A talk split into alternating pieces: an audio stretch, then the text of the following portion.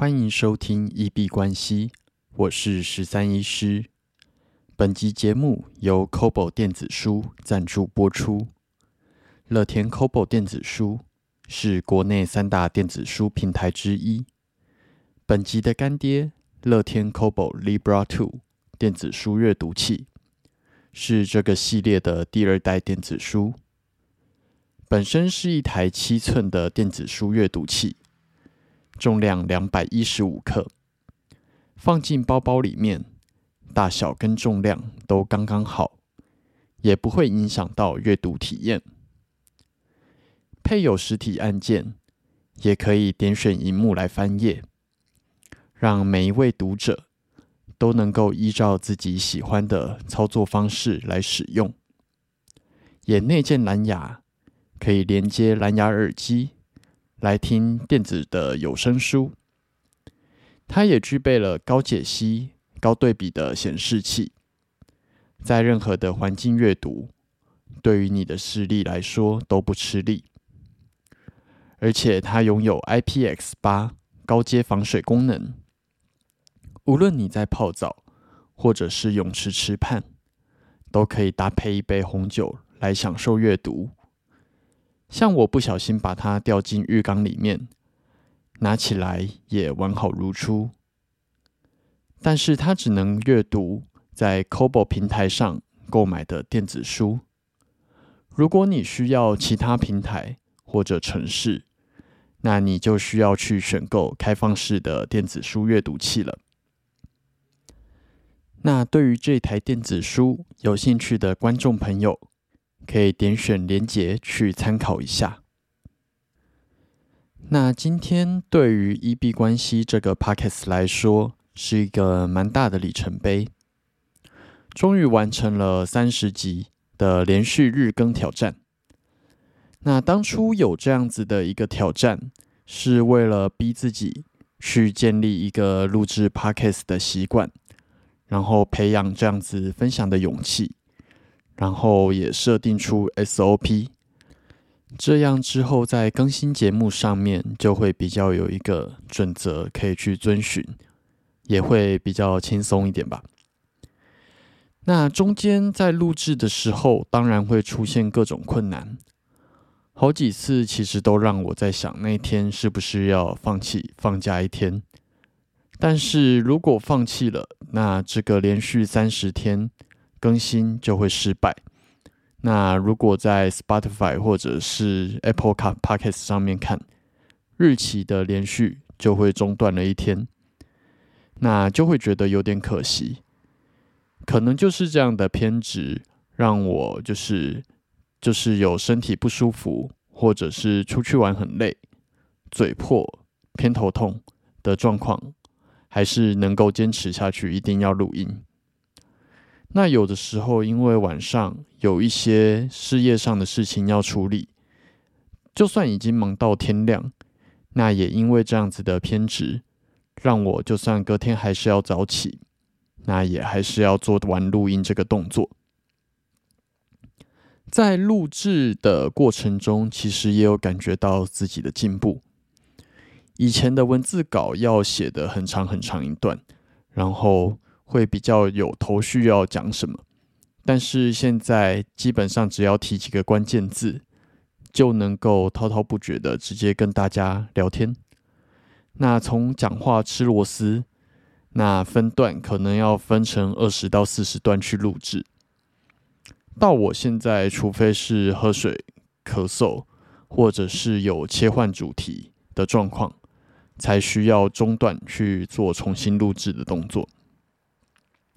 所以结论是，像这样子的录音后置，其实我们节目没有后置了。以后呃，以录音跟表达能力来说，是可以练习来进步的。就像我们第一集的时候讲，真的不是等到表达能力很好才开始做节目，而是从开始做节目，然后慢慢进步，才会让表达能力变好。那坚持一个目标，直到最后真的把它完成了，这样子的感觉，说实在真的蛮爽的。尤其是当这个目标是一个在舒适圈外有一点点挑战性的目标，那这个时候爽感更会提升。通常我在做完这类型的挑战之后呢，我会买一个自己平常不会买的，呃，想买的东西来犒赏自己。那经过努力之后得到的感觉。愉悦感，我跟配得感，我觉得都会加倍。而且你在得到这个东西之后，比较不会有愧疚感。目前我们是不会把一币关系这个节目收掉。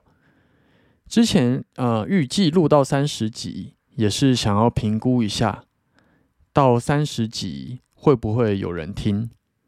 如果一直没有人听，那我们可能这个节目就也没有录下去的必要。但是到今天，呃，在录制三十集的当下，只看得到前二十九集的数据。到二十九集的收听次数是三百三十五次，那平均一集收听有十一点五次。那很开心，一币关系这个节目是有人喜欢听。也很谢谢一直听到现在的大家。那经过这样子的评估之后，我们会持续的录下去，直到没有人听为止。那既然我们提到了这个数据的部分，也可以跟大家稍微分享一下。那这次收听的大部分人使用的还是 Apple Podcast 这个平台，那 Spotify、KKBox 或者是 Google。相对来说还是比较少的。那在我的听众里面，来自七个国家的听众，那当然九成以上都还是台湾人啦。那以节目增长的速度来看的话，到第十集收听大概是个位数，那但是从十一集开始，后面就都是十位数以上。最多人收听的是第二十二集，就是在聊电子书那一集。所以说，做自媒体，它真的是一个指数型的增长。有可能你在初期完全看不到任何的成果，但是后面的成果会是爆炸性的。那当然，这个节目就像我们第一、二集的时候讲的初衷。它还是是以我每天的一个交易跟对于市场观察的一个记录，然后对于生活里面大小事的一个呃留下痕迹的方式。那基本上变现或者是业配，或者是有多少人听，并不是这个节目最大的重点。那当然还是要有人听才会继续录下去了。那目前以这个节目之后的计划来说，啊，我们确定有人听，那成效也还不错，所以我们会持续的继续录下去。目前日更对我来说，把 SOP 跟录制习惯培养起来之后，并没有这么的有负担，所以接下来还是会尽量以日更的方式来呈现这个节目给大家。不过最近我的生活有可能会有新的改变，因为在本业的部分有一些新的医疗业务的合作，那有可能会去多几个诊次。如果之后变忙了，那我再稍微测试看看什么样的录制频率可以在分享还有我的生活事业之间取得一个平衡。那当然，对于节目接下来的走向，大家如果有希望我们增加什么样的单元，或者是多多分享哪个类型的内容，都可以留言或者是私讯，或者传到信箱告诉我。希望听见你们的声音。那做节目下来，呃，我觉得蛮大的优点，第一个就是逼自己踏出舒适圈，养成一个新的习惯。然后也认识了不一样的听众族群。另外，呃，表达能力的部分进步。那如果以市场的部分来讲的话，每天逼自己去整理当天的市场走向，我觉得对于走势也会比较有感觉。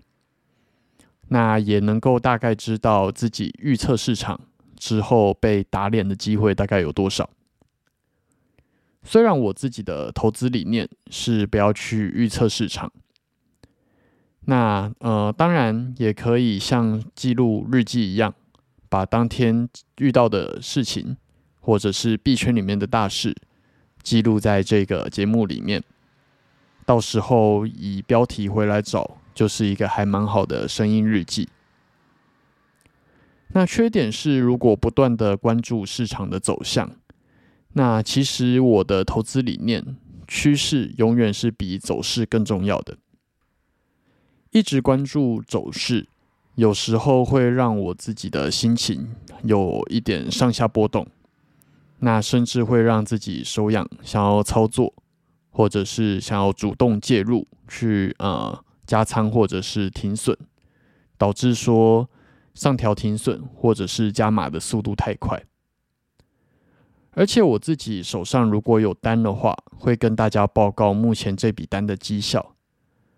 但是我自己过去的做法其实是不关注绩效，而是直接关掉，只专注在这个现行，还有我的策略执行的是不是完整。那以上这些是我觉得做这个节目遇到比较大的缺点。那我自己试着找找看有没有可以平衡的方式。不然就是我们之后就是清仓，再来跟大家报告绩效。这个其实是我以前在交易的时候比较常做的方法，就是关注自己的策略有没有执行交易完全。那到底赚了多少钱或者赔了多少钱，就等到清仓之后再来看交易记录，来跟大家做回顾。那以上是这三十集录制的一些心得，跟大家分享。接下来我们看一下今天币圈的状况。今天币圈并没有发生特别大的事情，主要就是 Bybit 有推出新的加密货币钱包，然后 Azuki 如果呃你如果没有 N 这个 NFT 的话就没有你的事。那 Azuki 有发布了新的代币标准。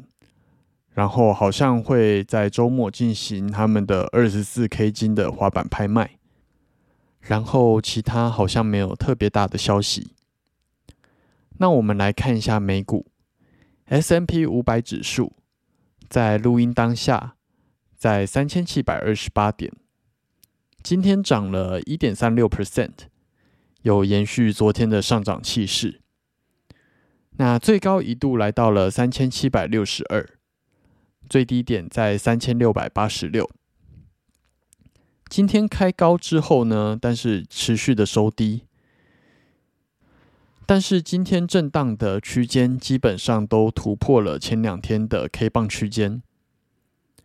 那均线仍然向下，目前仍然判定是一个下跌的趋势。开盘的上攻力道还不错，但是整体来说还是往下跌的。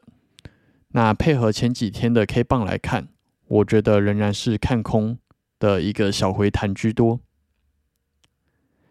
我们来看一下大哥比特币的状况，在录音当下收在一万九千四百点，今天的涨跌幅是负零点七二 percent，最高点来到了一万九千七，最低点在一万九千两百七十五，均线仍然向下。那目前如果以日 K 来看的话，判定是在一个下跌盘整，但是这个盘整它有在收敛，所以有机会的话，应该很快就会出方向了。昨天有提到，接下来看看能不能够去挑战前高一万九千八，并且站稳，那就有机会把四小时的时区以下都变成了一个多头格局。但是今天没有办法持续创新高，那甚至连一万九千八的边边都没有碰到，大概在一万九千六百八左右碰到阻力盘之后就被打下来了。那大概在二十二点左右有下跌比较多的幅度。以目前的 K 棒形态来说，我认为比较关键的点位要看一万九千七或者是一万九这两个区域，到底哪一边会先被突破。那来看一下二哥以太币，在录音当下收在一千三百零八，今天涨跌幅负一点六八 percent，最高点来到一千三百四十二，那最低点在一千两百九十七，均线也是向下。以日线格局来看，目前是在下跌后的一个盘整区间。那昨天有提到说，接下来看看能不能去挑战前高一千三百四，而且站稳，那也是有机会转变成多头格局。那从今天的 K 棒来看，有延续到昨天的气势上涨，但是攻打到一千三百四左右就被空军打回来了，并没有办法站稳，而且在二十二点出现了一根比较大的跌幅。那目前我认为它持续下跌的几率还是比较高的。那我会看的关键点位大概是在一千三百四，能不能站稳？如果能站稳，有可能会做多，或者是跌破一千两百八十五，那我会以做空为主。那今天大哥跟二哥，比特币、以太币跟美股的相关性都不太强。今天美股的上涨并没有带动币圈。去突破刚刚提到的关键点位，所以有可能多军的力道已经开始在减弱，大家要稍微注意一下。以我自己的操作，目前的空单本来预计昨天会乘着这股上涨的趋势，应该会撞到停损，那只能说运气很好，蛮幸运的。今天早上起床的时候，没有收到停损的简讯。那报酬率刚刚看了一下，目前是从昨天的负二十 percent 到今天转为正八十五 percent 左右。那昨天有提到，目前的加码策略会比较保守，甚至暂停去做加码，持续的去做报警。那如果它再继续下去突破刚刚提到的关键点位一千两百八十五附近。我会上调停损，拉到一千三百四左右。那最后我们进入 Q&A 的部分。那我们的节目在 Apple Podcast、First Story 都有开启文字留言，还有语音信箱。如果有任何问题想要询问、交流，或者是纯粹想要聊天拉塞，或者推荐宵夜给我。都欢迎留言或者是来信。那我们如果有看到，在节目里面会去做出回复。那如果有厂商想要做业务上的合作，都欢迎来信：crypto doctor 十三一小老鼠 gmail.com。crypto doctor 十三一小老鼠 gmail.com。以上提到的连结在节目的描述栏里面都找得到。那期待你们的留言跟来信。最后，再次谢谢在耳机前的你陪伴我们度过这三十集的节目。那我们这集节目就先到这边。